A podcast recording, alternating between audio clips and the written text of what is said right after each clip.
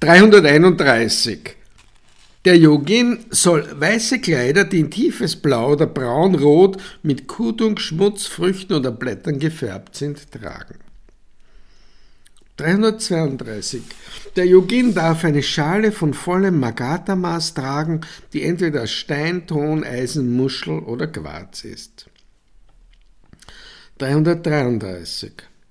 Der Yogin, dessen Ziel die Meditation ist, darf ein gebogenes Messer von vier Fingern Länge tragen, um Kleidung zu schneiden. Er soll keine handwerkliche Kunst erlernen.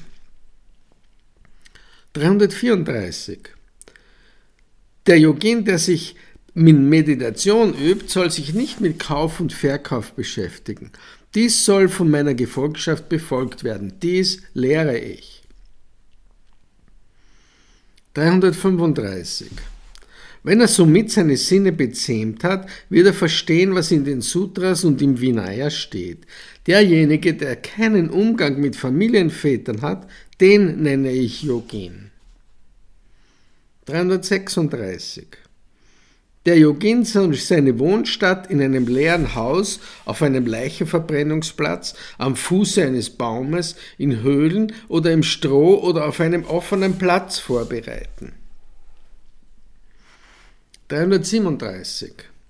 Er soll sich in drei Kleidungsstücke einhüllen, entweder auf einem Leichenverbrennungsplatz oder an einem anderen Ort. Wenn ihm jemand freiwillig Kleidung gibt, soll er sie annehmen. 338. Wenn er sich aufmacht, um Nahrung zu betteln, soll nur ein Yuga jemandem folgen. Wie die Bienen die Blüten behandeln, so soll er sich um Nahrung kümmern. 339. Wenn die Yogins sich in Begleitung befinden oder inmitten einer Begleitung sind oder bei Nonnen sind, dann ist dies für Yogins nicht geeignet, weil sie Lebendigkeit um sich scharen. 340. Der Yogin, der sich in Meditation übt, soll sich wegen Nahrung nicht an Könige, Prinzen, Minister oder andere Edle wenden. 341. Wenn in einem Haus jemand gestorben oder geboren ist oder in Häusern von Freunden und Verwandten oder dort, wo Mönche und Nonnen zusammen sind, ist es kein geeigneter Ort für Yogins. 342. In den Klöstern wird die Nahrung der Regel nach gekocht.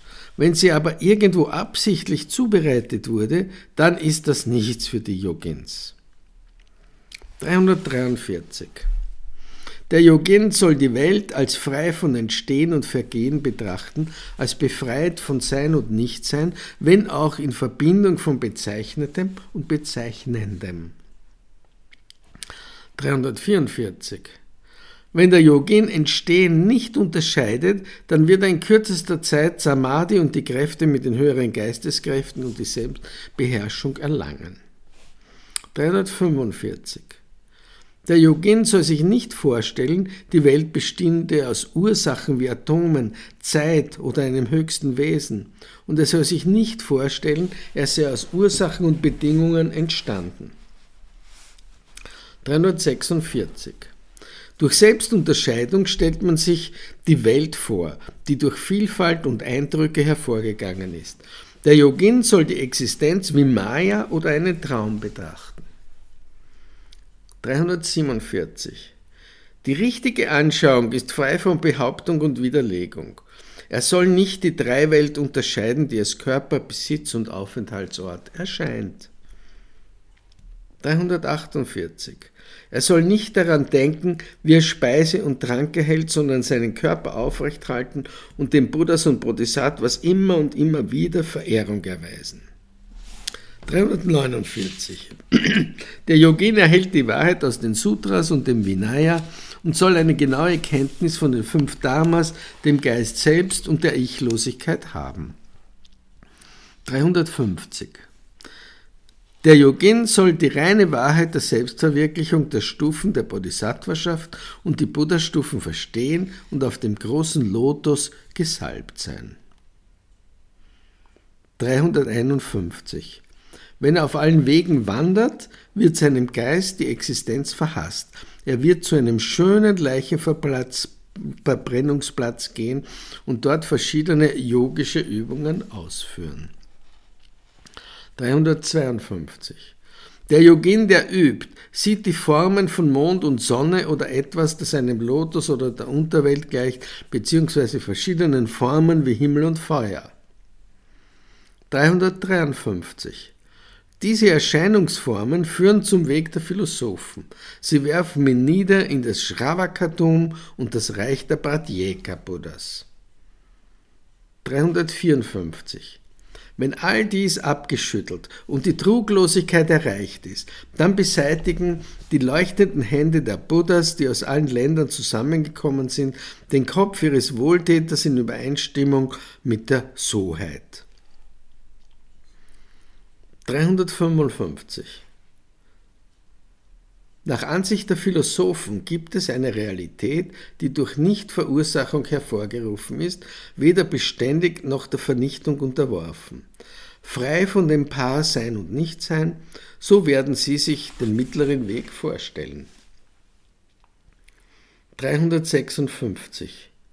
Sie stellen sich die Lehre von der Nichtverursachung vor, aber ihre Anschauung von Nichtverursachung ist nihilistisch. Weil sie nicht die äußeren Objekte verstehen, werden sie den mittleren Weg zerstören. 357. Sie sind nicht befreit vom Anhaften an Existenz, um nicht die nihilistische Anschauung aufzugeben. Sie werden den mittleren Weg durch Behauptung und Widerlegung lehren. 358. Durch das Verstehen von Chittamatra werden äußere Dinge aufgegeben und Unterscheidung verschwindet. Und dann ist der mittlere Weg erreicht. 359. Wo es Chittamatra gibt, gibt es keine sichtbare Welt. Wenn es keine sichtbare Welt gibt, ist kein Geist entstanden. Dies wurde von mir und anderen als der mittlere Weg gelehrt.